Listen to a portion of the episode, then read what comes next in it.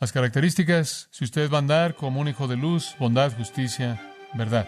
El mandamiento no tenga nada que ver con las cosas que hace. La comisión exhiba lo que hace. Y después finalmente, Él cierra. Y Él cierra con una invitación.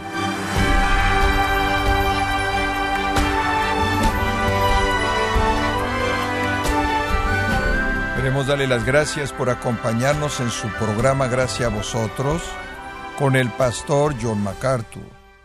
Hay circunstancias que cambian la vida, tales como cambiarse de casa, el nacimiento de un hijo o unirse a una nueva iglesia. Pero hay cosas que no cambian demasiado como su carácter o personalidad. Pero ¿sabía usted, estimado oyente, que hay un evento con el poder de transformar radicalmente una persona? O John MacArthur nos sigue mostrando el poder transformador del Evangelio de Cristo, conforme continúa con la serie El retrato de una vida nueva. No se lo pierda, aquí en gracia a vosotros. Efesios 5, versículos 8 al 14. Ahora, Pablo nos va a decir cinco cosas que necesitamos saber si vamos a andar como hijos de luz. Cinco cosas que necesitamos saber, muy prácticas. Número uno, el contraste el contraste de los hijos de luz. Y es un contraste muy simple, hermoso, versículo 8. Porque en otro tiempo erais tinieblas, mas ahora sois luz en el Señor, andad como hijos de luz. Eran y ahora son, entonces vivan lo que son. Eso, de hecho, podría ser afirmado como la tesis de las epístolas del Nuevo Testamento. Eran, ahora son, vivan lo que son. Eso es todo lo que le está diciendo. Ahora, permítame mostrarle algo, comparando estos dos y dándole el contraste. Cuatro características de personas que son tinieblas que pueden ser observadas. ¿Está listo? Van a venir rápidamente. Hacen las obras de las tinieblas bajo el dominio del príncipe de las tinieblas. Resulta en venir bajo el juicio de Dios en las tinieblas, lo cual es un infierno eterno, lo cual son las tinieblas de afuera. Pero ve el versículo 8. Ahora somos luz. ¿Lo ve? Este es el punto. Le está presentando este contraste tremendo. Y por cierto, esto es medular en su pensamiento entero aquí. Él está tratando de mostrarle el contraste absoluto. Esa es la razón por la que él recoge la luz y las tinieblas. Son los opuestos absolutos. Éramos eso, pero ahora somos luz. Y aquí está la gran diferencia. No hacemos las obras de Satanás, hacemos las obras de Dios, ¿verdad? Somos hechura suya, creados en Cristo Jesús para buenas obras. No estamos bajo el gobierno de Satanás, estamos bajo el señorío de Jesucristo. No estamos bajo la ira de Dios, estamos bajo la promesa de ser participantes en el reino de luz. No iremos a un lugar de tinieblas, iremos a un lugar de luz. Y la Biblia dice que no hay lámpara ahí porque el Cordero es la luz. ¿Lo ve? La historia es absolutamente lo opuesto. Aquellos que son tinieblas hacen las obras de Satanás bajo el poder de Satanás y caen bajo el juicio de Dios y terminan en tinieblas eternas. Aquellos que son la luz hacen las obras de luz bajo el príncipe de luz, el Señor Jesucristo y se vuelven herederos del reino de luz y finalmente un cielo eterno de luz. ¿Ve la diferencia? Él está mostrando cuán opuestos son estos. Él va paso más allá. Punto número dos. Él ha dado el contraste de los hijos de luz. Ahora él da las características. Dice usted, muy bien, Pablo, estoy contigo. Hombre, si no estoy en ese reino, no debería meterme con él, enredarme ahí. Pero ¿cuáles son las características de los hijos de luz? Oh, eso es fácil, él dice en el versículo 9. Porque el fruto de luz, los mejores manuscritos dicen luz, no el Espíritu, porque el fruto de luz, de eso está hablando. Es en toda bondad y justicia y verdad. Eso es bastante simple, ¿no es cierto? Usted no necesita algún gran maestro bíblico para abrir ese misterio. Bondad, justicia, verdad. Esas son las marcas de aquellos que andan en luz. Dice usted, bueno, soy cristiano. ¿Qué debe caracterizar mi vida? Bondad, justicia, verdad. Hmm, eso es fabuloso. ¿Sabe una cosa? Habían muchas personas y todavía las hay que dicen estar en la luz. Oh, sí, estamos en la luz. Tomamos una decisión por Cristo. Hemos nacido de nuevo. Oh, he estado asistiendo a la iglesia por años. Soy muy religioso, muy religioso. He dado mucho dinero a la iglesia. He estado en cierta denominación desde que me bauticé. Confirmado, quién sabe qué. Oh, sí, me acuerdo cuando recibí un, un premio por aprender la Biblia. ¿Sabe una cosa? La gente tiene todo eso. Soy miembro de la iglesia. Pero ¿sabe usted cuál es la prueba real? Como puede ver, los hijos de luz son manifestados por el fruto de luz. Los hijos de luz son manifestados por el fruto de luz. Necesita haber algún fruto. Eso es lo que él está diciendo aquí. Y él dice, el fruto es este, obsérvelo. Bondad, en primer lugar. ¿Sabe usted lo que pienso? Creo que este es simplemente un retrato hermoso de cómo usted se relaciona con otras personas. Hay una palabra en el griego, kalos, lo cual significa bueno, es traducido bueno, significa libre de defectos y hermoso. Como esa es una hermosa pintura, ese es un hermoso jarrón el que hiciste, ese es un buen tapete, está libre de defectos. Bueno, después está la palabra Cristo, lo cual significa útil. Eso es bueno para escarbar un agujero y eso es bueno para mantener ese unido, es útil. Pero después está agatos. Agatos, ¿sabe usted lo que significa? Significa, en general, excelencia moral. Y un léxico dice, especialmente activo a favor de otros. No es solo libre de defectos, no es solo útil para ciertas cosas, es simplemente bueno y toca a toda persona de la misma manera, con un efecto muy positivo moral excelente. Y esa es la palabra que él usa aquí. Esto es lo que Pablo quiso decir en 1 Tesalonicenses 5:15, cuando dijo, simplemente hagan bien a todo el mundo. Y creo que este es el primer elemento del fruto de luz, y es que toca a otras personas como da. Véase, si usted es un hijo de luz, usted va a andar en la luz, y usted va a andar como hijo de luz, y después, lo primero debe ser bondad en términos de otros. Lo segundo, creo que apunta más hacia Dios, justicia. Eso tiene que ver con su relación con Dios, nunca desviándose de su camino de santidad puro. El tercer término es verdad. Y conforme revisé léxicos de eso, encontré algo interesante. Uno dijo que significa integridad, uno dijo que significa honestidad, uno dijo que significa confiabilidad, uno dijo que significa digno de confianza. Y eso tiene que ver conmigo mismo. Primero, bondad al relacionarme con otros. Segundo, justicia en relación con Dios. Y en tercer lugar, integridad conforme me veo a mí mismo, conforme soy lo que digo. Honestidad, digno de confianza, en contraste con la hipocresía, la farsa de la vida antigua. Este es el deseo de Dios para nosotros. Y amados, Él dice, miren, si están andando como hijos de luz, debe estar el fruto de luz hacia otros, hacia Dios, incluso dentro de ustedes mismos. Deberían poder examinar su propia vida y ver si realmente están en la luz. Ahora hay personas, como dije, que dicen estar en la luz, pero hay una buena manera de identificarlos. En Mateo, capítulo 7, versículo 15, Jesús dijo, Guardaos de los falsos profetas que vienen a vosotros vestidos de ovejas, pero por dentro son lobos rapaces. Por sus, observe esto, ¿qué? Frutos los conoceréis. ¿Acaso se recojan uvas de los espinos o higos de los abrojos? En otras palabras, si son un abrojo y un espino, nada va a crecer en ellos.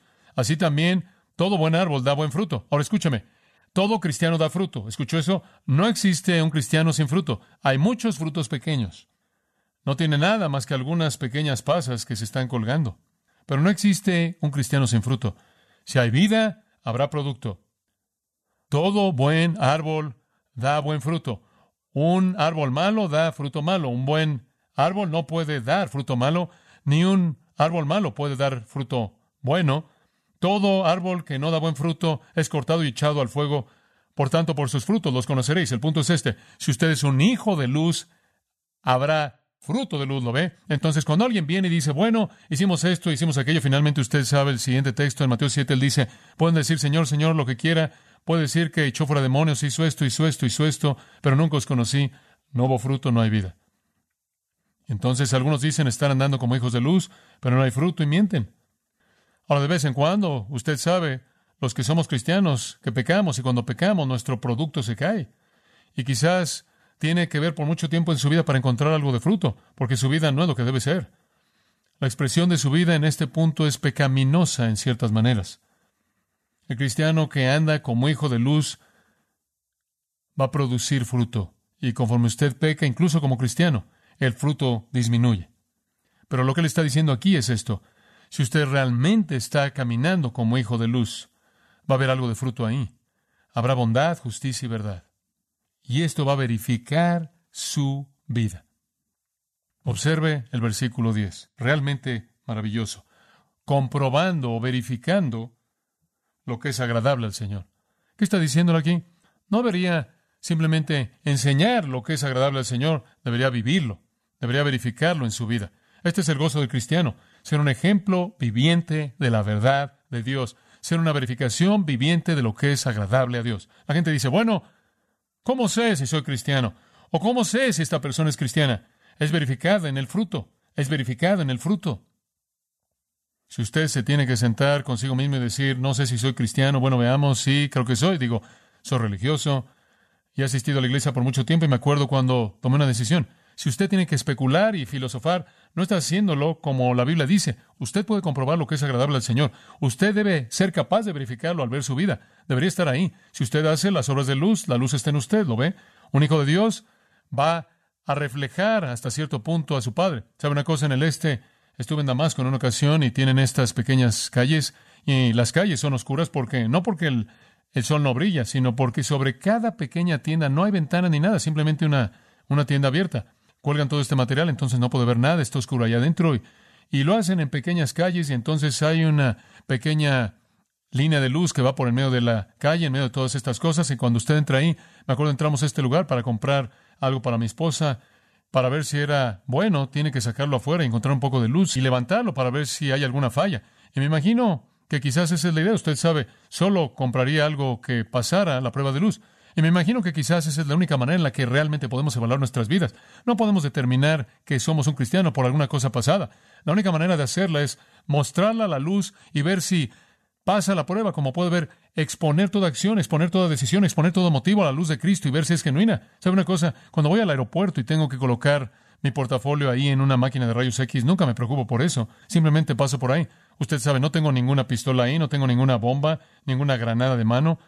No estoy traficando diamantes, nada, no me preocupo. No me preocupa colocar mi portafolio en los rayos X. Y sabe una cosa, así debe ser con los cristianos.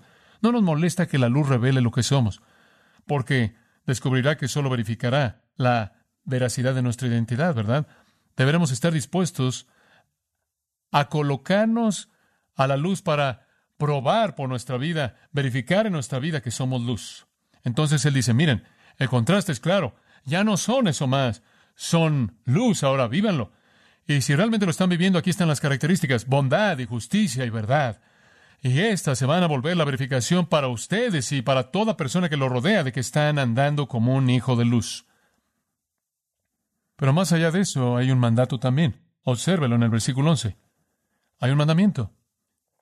El contraste y las características llevan un mandamiento. Simplemente en caso de que necesite algo negativo, él dice en el versículo 11, y no participéis en las obras infructuosas de las tinieblas. Y puede tenerse ahí.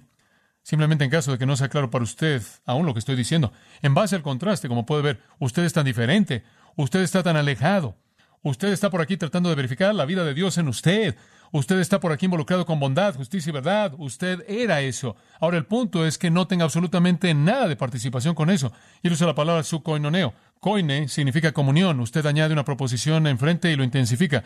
No tenga ninguna comunión realmente íntima. En otras palabras, no se involucre en absoluto en el pecado, la actividad infructuosa de las tinieblas. No se involucre en la ignorancia del mundo hacia Dios. No se involucre en la inmoralidad del mundo. Hemos estado diciendo esto en tantas maneras no hay lugar para eso, no hay lugar. No tenemos parte. Dice usted, bueno, ¿acaso eso significa que nunca se acerca a nadie? No, porque tenemos que tocar a la gente del mundo.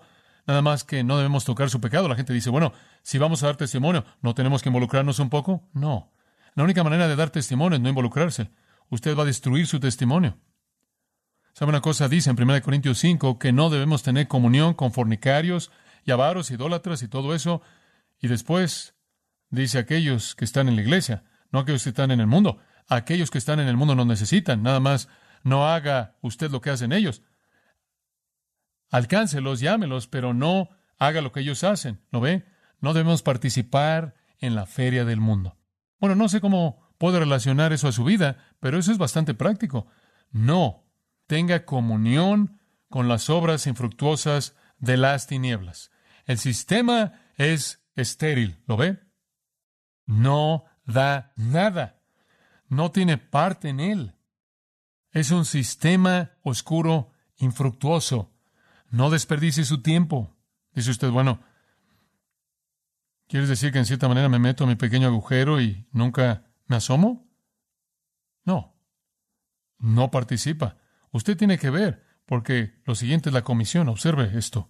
El contraste lleva las características, lo cual lleva al mandamiento de Pablo y debido a que no debemos tener absolutamente ninguna comunión, más vale que todos nos salgamos, entonces él añade esto, sino más bien reprenderlas. Y la palabra reprender es exhibir. Escuche, no haga lo que hacen, exhiba lo que hacen. Somos la agencia de inteligencia espiritual y nuestro trabajo consiste en no estar involucrados, sino exhibir los crímenes de las tinieblas. Cada uno de nosotros es llamado por Dios a hacer eso. Y el agente o la herramienta que hace eso es la Biblia, la palabra de Dios. Toda palabra es inspirada por Dios y útil para enseñar, para redarguir, para corregir. Necesitamos reprender. Eso significa exhibir la maldad. ¿Sabe una cosa? No nada más podemos decir, bueno, no me gusta decir nada acerca de lo que están haciendo. Más vale que diga algo. Esa es su comisión. Por su vida y sus palabras, ¿sabe una cosa? Algunas veces simplemente la manera en la que usted vive puede exhibir a la gente. A una vez entrado en una conversación que realmente era sucia y saben que usted es cristiano y de pronto se vuelven muy amables y limpios. ¿Y cómo va la iglesia? Y sé que vas mucho a la iglesia. ¿Cómo está la iglesia? Sí. Digo, me acuerdo jugando golf con algunas personas y estábamos en el quinto agujero y se enteraron de que era un ministro y cambia todo su juego. No pueden decir malas palabras, no pueden pegar. Usted sabe, sorprendente. ¿Sabe una cosa? Yo sé que ciertas personas han vivido una vida de piedad en un ambiente impío y son una reprensión tan fuerte al sistema que no puede tolerarlos y son despedidos. Pero hay más, no es solo lo que usted vive, es lo que usted dice. Usted es comisionado por el Dios Santo a exhibir la maldad del mundo, a diagnosticarlo, a confrontarlo y a ofrecer la solución. Eso es lo que él dice. Repréndalo, exhíbalo, ábralo, es un cáncer que debe ser quitado. Usted no le está ayudando a nadie al esconderlo. No podemos andarle dando vueltas al mundo con todas estas cosas amables, nunca reconociendo el pecado. ¿Sabe una cosa? Algunas personas dicen, bueno, simplemente queremos amar a todo mundo todo el tiempo. Bueno, eso no es evangelismo. Le he dicho antes, tiene que hacer que la gente primero se sienta putrefacta. Después, hágala sentirse bien. Tienen que sentirse mal y después sabrán que necesitan sentirse bien. No debemos no solo tener comunión, debemos exhibirlo. Ahora escuche, ¿sabe usted lo que está mal con nosotros en la mayoría de los casos como cristianos? ¿Sabe usted? No vemos este contraste de manera tan dramática como Dios lo ve, simplemente luz y tinieblas. Digo, simplemente estamos afuera de ese sistema en su totalidad. Pero aquí estamos, estamos jugando con las obras de las tinieblas a kilómetros de distancia de ser una agencia de inteligencia espiritual, realmente de estar buscando y descubriendo la maldad. ¿Sabe una cosa? Debemos ser tan maduros y estar tan avanzados que podemos exhibir la maldad, que podemos investigarla y exhibirla y ofrecer el diagnóstico y la cura. Pero en lugar de esto, la mayoría de los cristianos apenas están sobreviviendo, mucho menos tratando de enfrentar a alguien más. La gente dice, bueno, ciertamente no puedo ayudar a nadie más a salir de esto hasta que pueda superar algunos de mis propios problemas. ¿Sabe una cosa? Eso está muy retrasado. Usted tiene que encargarse de eso y después debería estar ahí afuera realmente exhibiendo la maldad. Le voy a decir algo más.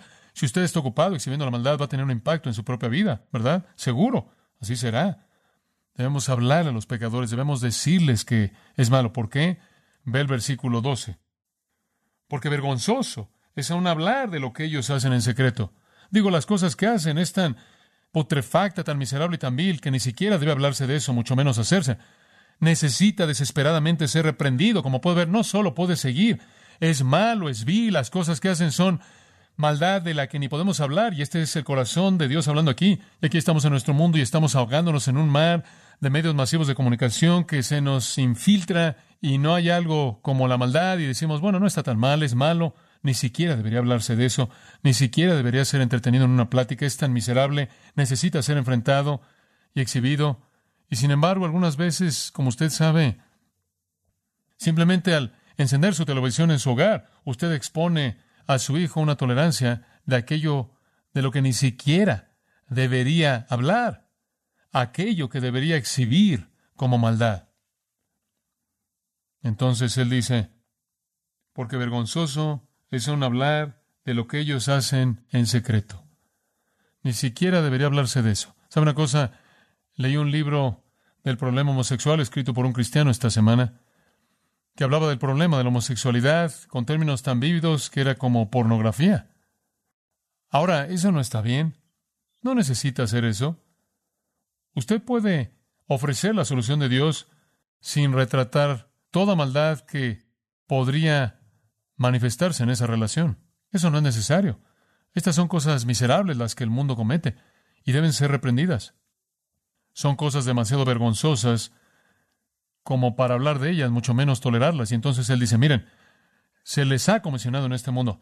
Deberían estar más allá de luchar consigo mismos. Crezcan para que no solo estén más allá de estar atorados ahí, sino que puedan reprender a otros y puedan ser los que exhiben la maldad. 4, versículo 13. Observe esto. Mas todas las cosas, cuando son puestas en evidencia, ahora observe esto, esto es fabuloso. Por la luz son hechas manifiestas. En otras palabras, escuche, si la luz no se enciende, nunca serán manifiestas. ¿Ve usted lo que está diciendo? Cualquier cosa que sea manifiesta será manifiesta por la luz, porque lo que hace manifiesto algo es la luz. Y si usted es la luz y usted no lo manifiesta, entonces no será manifestado. ¿Lo ve? Esta es su comisión. Salga ahí, reprende el pecado y exhibe el pecado porque usted es la luz y si no lo hace nunca será expuesto porque es la luz lo que manifiesta. La luz es aquello que manifiesta. Y lo que manifiesta es la luz. Tenemos que reconocer esto. Estamos de regreso a lo elemental. Nadie se salva a menos de que vengan a Dios arrepintiéndose del pecado. Nadie sabe lo que es el pecado a menos de que alguien lo exhiba, ¿verdad? No es evangelismo tolerar a la gente y simplemente amarla y nunca hablar de su maldad. Es evangelismo enfrentarlos con el hecho del pecado. Porque lo que manifiesta es luz. La única esperanza que tienen es que la luz brille y manifieste. Y entonces tenemos que hacerlo. Esa es la razón por la que somos luces del mundo. Entonces él dice, el contraste es claro. Tinieblas y luz. Las características, si usted va a andar como un hijo de luz, bondad, justicia, verdad.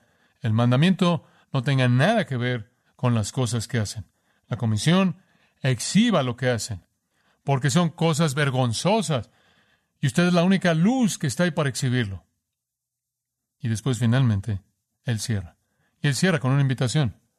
Me imagino que el apóstol Pablo sintió que habrían algunas personas que leerían Efesios que no conocían a Cristo. Y él quería incluir una invitación. Y entonces él dice en el versículo 14, por lo cual dice.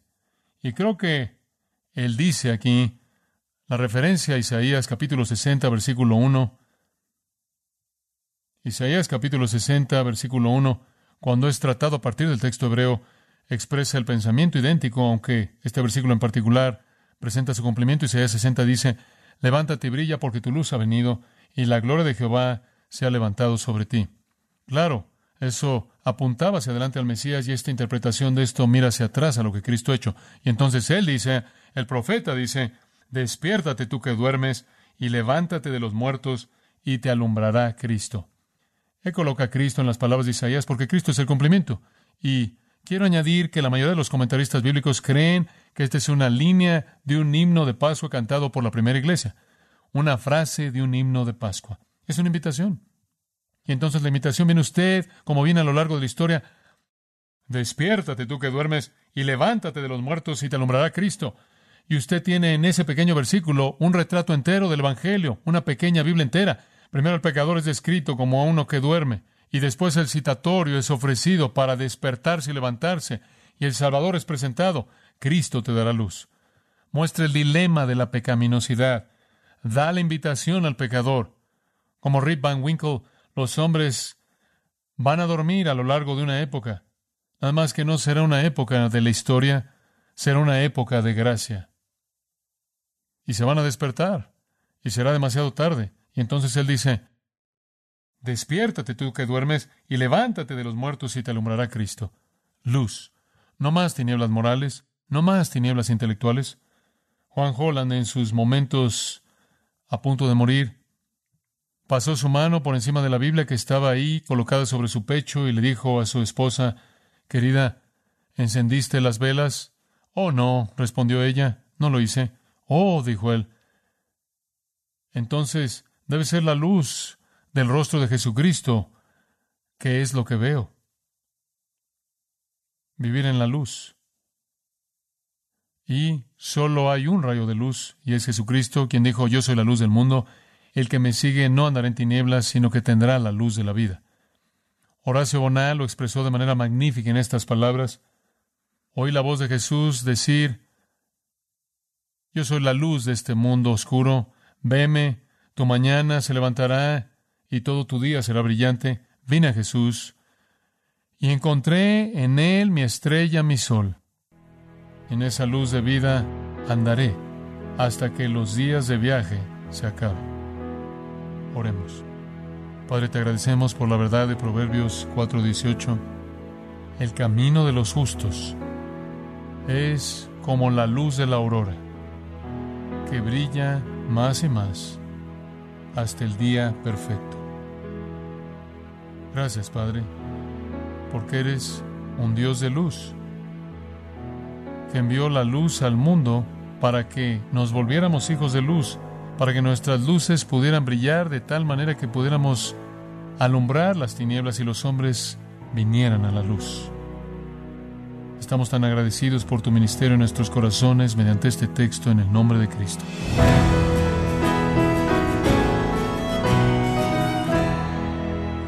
Macato nos recordó que si somos cristianos estamos llamados a vivir de tal manera que un mundo perdido y moribundo vea cómo Cristo nos ha cambiado y cómo también puede cambiarlos a ellos. Así concluye la serie titulada El retrato de una vida nueva, aquí en gracia a vosotros. Estimado oyente, permítame compartirle esta carta que nos envió Marisol de Perú, quien dice lo siguiente. Hola queridos hermanos de gracia a vosotros. Me llamo Marisol y soy de Perú. He estado escuchando las prédicas y enseñanzas del pastor John MacArthur y ha sido de mucha bendición para mi vida y para los que me rodean. Dios bendiga la vida del pastor John y ese ministerio hermoso que está alcanzando a muchas vidas. En nombre de nuestro Señor Jesús, ojalá algún día pueda visitarlos a su iglesia Dios les bendiga. Muchas gracias a Marisol de Perú por su carta, lo que nos alienta a saber cómo Dios está obrando en nuestros oyentes a través de su palabra en gracia a vosotros. Si tiene alguna pregunta o desea conocer más de nuestro ministerio, como son todos los libros del pastor John MacArthur en español o los sermones en CD que también usted puede adquirir, Escríbanos y por favor mencione la estación de radio por medio de la cual usted nos escucha en gracia a vosotros. Es importante conocer no solo el país y ciudad de donde usted nos escucha, sino también la radio. Para quienes contactan nuestro ministerio por primera vez, pueden solicitar una copia del mensaje de promoción sin costo alguno, un mensaje por oyente únicamente. Si usted vive en los Estados Unidos o Puerto Rico, escríbanos a Gracia Vosotros, P.O. Box 4000, Panorama City, California 91412. O puede escribirnos a través del siguiente correo electrónico radio arroba en nombre del pastor John MacArthur, de nuestro productor David Torres y del personal, le damos las gracias invitándole para que nos acompañe en la próxima edición y así juntos continuar desatando la verdad de Dios un versículo a la vez en gracia a vosotros.